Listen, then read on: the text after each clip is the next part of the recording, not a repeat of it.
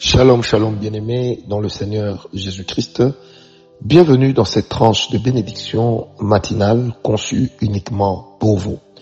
Une tranche pour vous bénir, une tranche pour vous aiguiller dans la prière, une tranche pour vous aiguiller dans la méditation. Je vous invite à tourner les pages de vos Bibles dans Genèse 2, versets 15 à 17.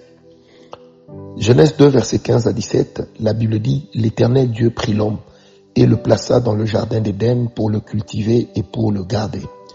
L'Éternel Dieu donna cet ordre à l'homme, tu pourras manger de tous les arbres du jardin, mais tu ne mangeras pas de l'arbre de la connaissance du bien et du mal, car le jour où tu en mangeras, tu mourras.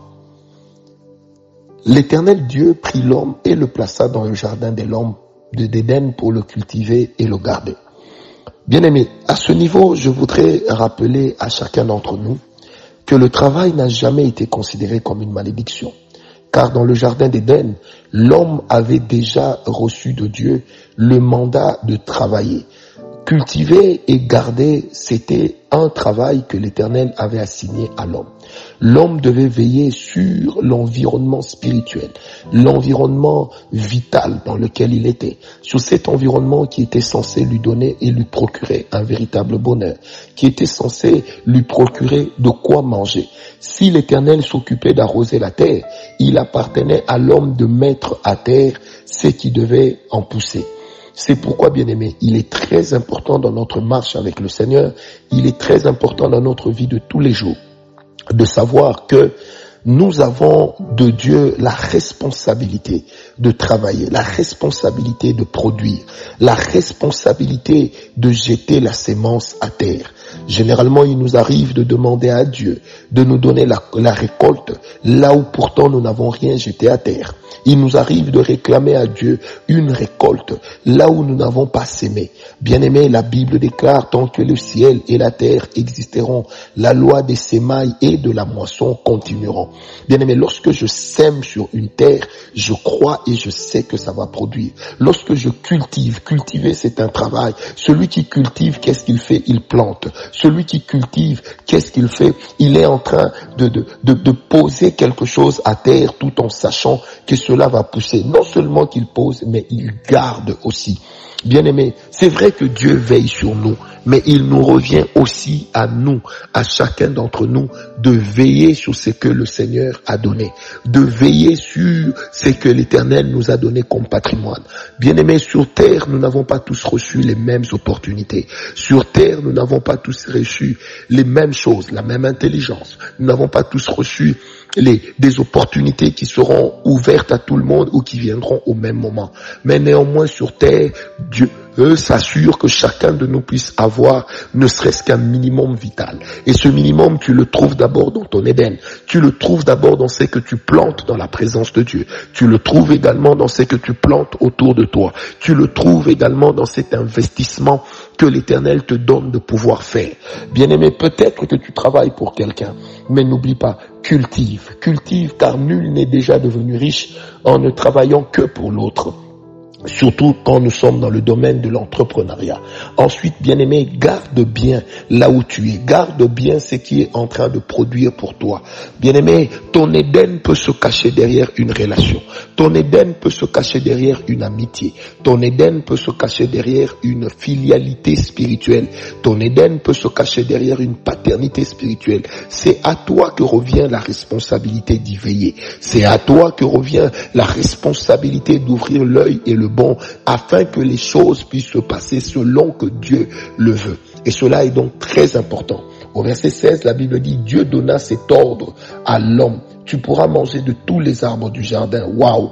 Bien aimé, si dans le jardin il y a la gloire, si dans le jardin il y a la présence de Dieu, Retenez bien ce que je vais vous dire. Il n'y a jamais eu des opportunités, il n'y a jamais eu des avantages, il n'y a jamais eu la gloire, il n'y a jamais eu l'autorité sans pour autant avoir de l'autre côté la responsabilité, de l'autre côté les exigences. Le Dieu qui nous bénit a aussi des exigences. Le Dieu qui te positionne a aussi des exigences. Le Dieu qui te veut pour lui seul a aussi des exigences. Le Dieu qui promet de te bénir a également des exigences. Le Dieu qui te promet d'être quelqu'un d'extraordinaire a aussi des exigences.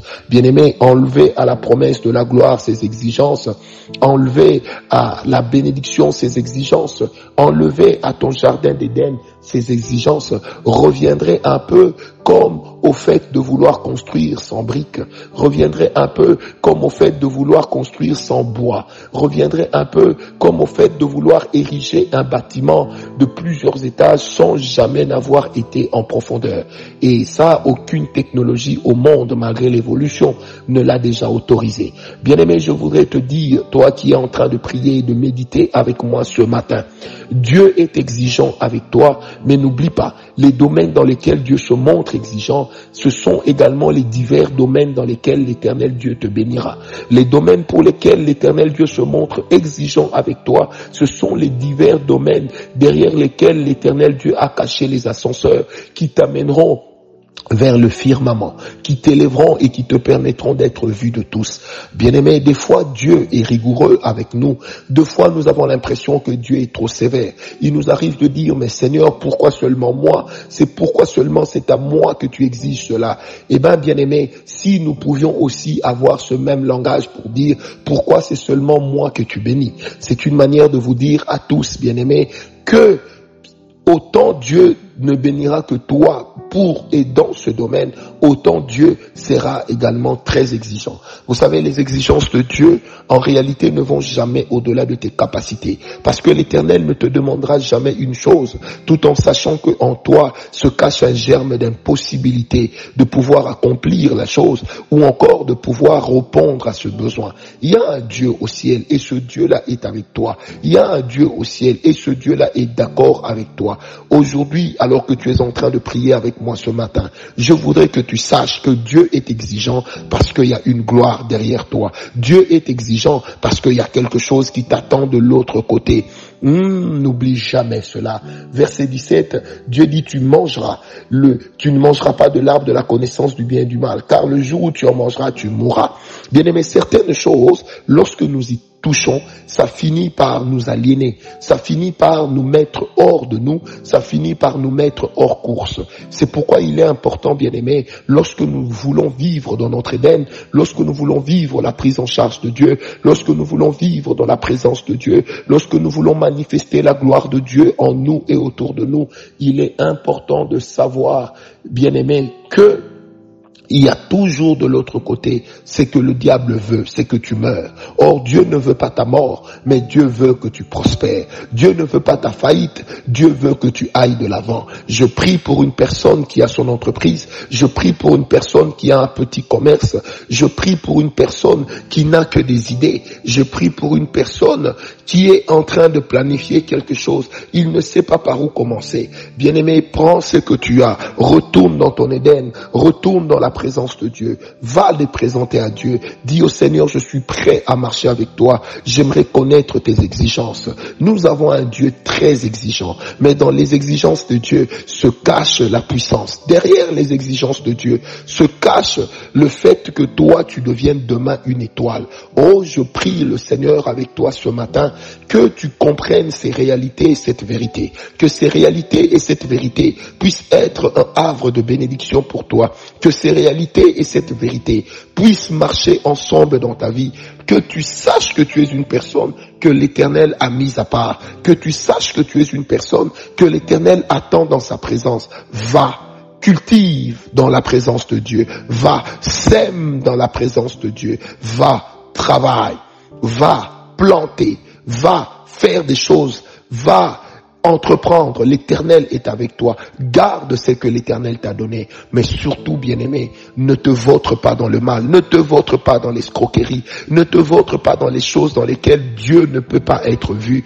Parce que Dieu ne peut pas se lever contre ses propres principes. Dieu ne peut pas contredire sa propre parole. Dieu est Dieu. Il est le même hier, aujourd'hui et éternellement. Il est le Dieu tout-puissant et il te veut pour lui seul.